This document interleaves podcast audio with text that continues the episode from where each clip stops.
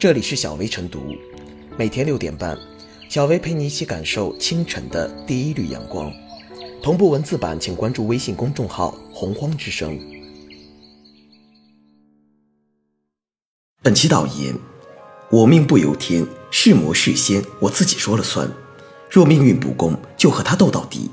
近日，《哪吒之魔童降世》以首周末破七亿的成绩，刷新了国产动画电影的票房纪录。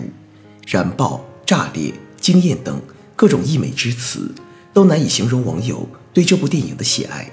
谁能预料，史上最丑哪吒居然刷爆网络，成为大家的心头好，见证了中国动画电影的高光时刻。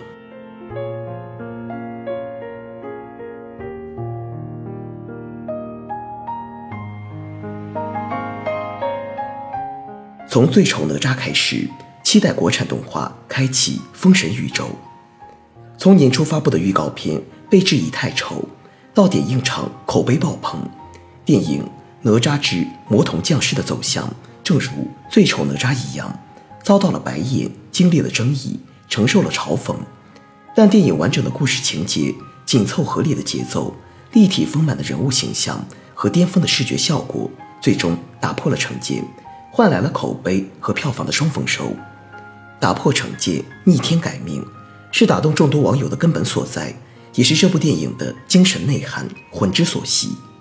哪吒作为中国古代神话中的经典形象，不管是拨龙筋、扒龙皮、剔骨还父、割肉还母的故事，还是混天绫、风火轮、乾坤圈的法宝，每个中国人都耳熟能详。从一九七九年动画电影。哪吒闹海起，哪吒的形象已经深入人心。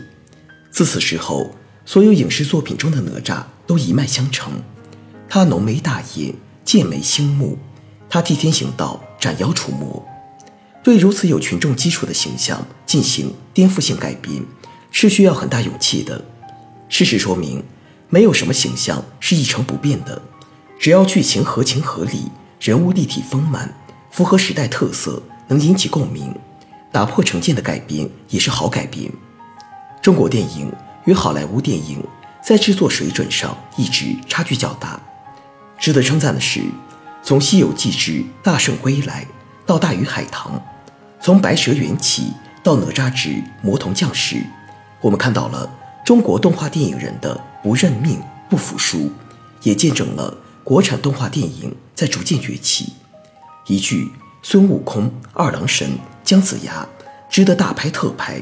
如果能开启封神宇宙，谁看漫威？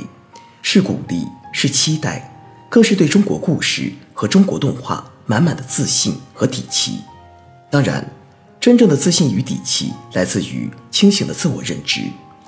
几部动画电影的成功，不代表中国动画电影制作水平已经世界顶尖。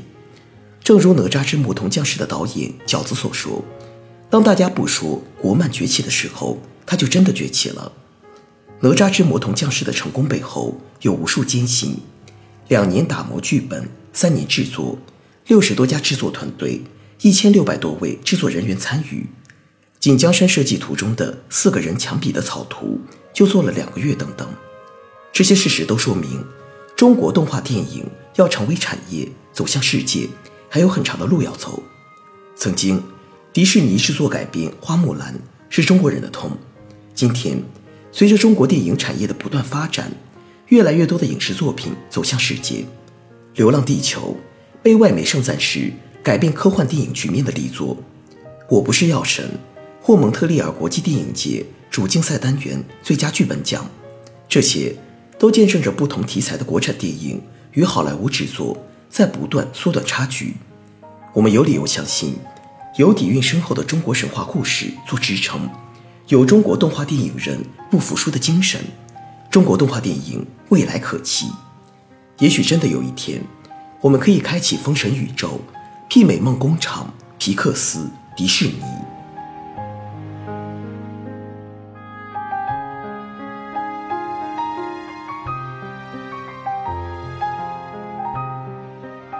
你竟然是这样的哪吒！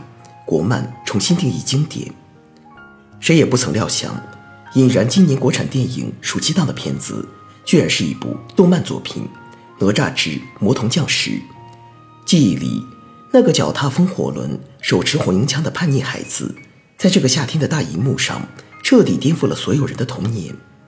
这一版的哪吒，颜值堪称史上最丑，龇牙咧嘴、歪眼坏笑，走路吊儿郎当，活脱脱一个举止油腻的不良少年。但也是这个哪吒，最后喊出“我命由我不由天”，保护父母，对抗天命，赚足了观众眼泪。从之前的《西游记之大圣归来》《大护法》《白蛇缘起》，到口碑高涨的《哪吒之魔童降世》，一系列高品质原创动漫电影的面世，极大提升了国漫产业的士气。毕竟以往一提起影视作品里的超级英雄，年轻观众。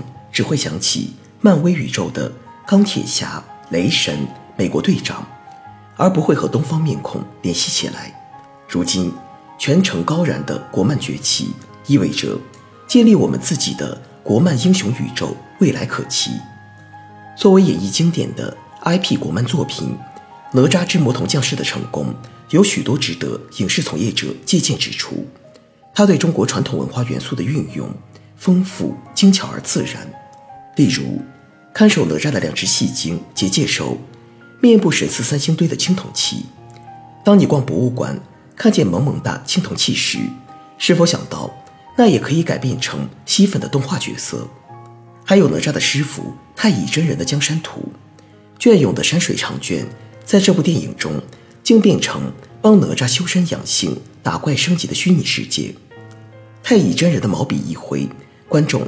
随哪吒一头扎入花鸟虫鱼、高山流水、云卷云舒中。经典的一定是民族的，很多动画之所以能成为长盛不衰的经典 IP，无不因为其诸多元素来源于中国传统文化，融入了民族的血液。而当下要想创作出深入人心的新经典，一定要和传统文化的精华以及悠久的中国历史紧密关联。经典还要具有时代性，能够引起当代观众的共鸣。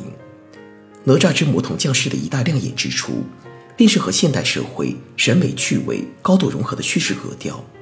这部影片在处理角色关系的时候，明显植入了一点港片节奏和无厘头气质，对话诙谐搞笑，包袱横飞，某些情节大开脑洞，比如太乙真人也需要使用密码和指纹解锁灵珠。承担启发孩童教育功能的国漫作品，主题离不开亲情、友情、爱情，更离不开我们每个个体与这个世界的关系。成长和救赎的动漫主题，对于每个成长中的孩子都具有极大吸引力和意义。发展国漫行业，必须要从培育精神土壤开始，通过培养孩子的美感和价值观，让他们感受直击心灵的中国文化之美。经典 IP 在不同的时代，应当彰显符合时代特质的精神内核。例如，在《封神演义》的原著里，哪吒的很多行为是出于争强斗狠、发泄心中怨气。在上世纪七十年代动画片《哪吒闹海》中，创作者赋予了哪吒一定正义感；而在最新这一版电影中，哪吒希望通过自己的努力改变他人成见，希望得到周围人的认可和喜爱。最终，在感受到父母深沉的爱意后，愿意以一己之力对抗天命，保护家人周全。这部国漫电影的哪吒，无比贴近当代年轻人的奋斗观和人生观，不信命，靠自己。中国现代动漫作品的创作，既要懂得吸收传统文化的精华，也要注意做到古为今用，洋为中用。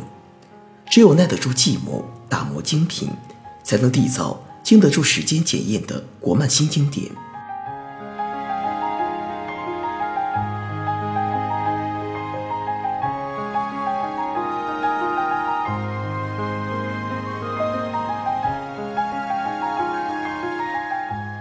最后是小薇复言，《哪吒之魔童降世》展示了中国动画制作技术逐渐与好莱坞缩小差距，视听效果让人震撼。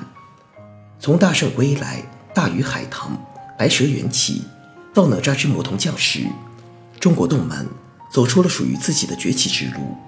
从中国传统文化中取材，大胆改编、重新塑造人物，用全新手法讲述符合当下价值观的故事。作为演绎经典 IP 的国漫作品，《哪吒之魔童降世》的成功，有许多值得影视从业者借鉴之处。虽然传统文化是一个巨大的宝库，但是如何用好宝库里的资源，将故事变得更适应现代人的口味与审美，才是真正考验电影创作者水平的。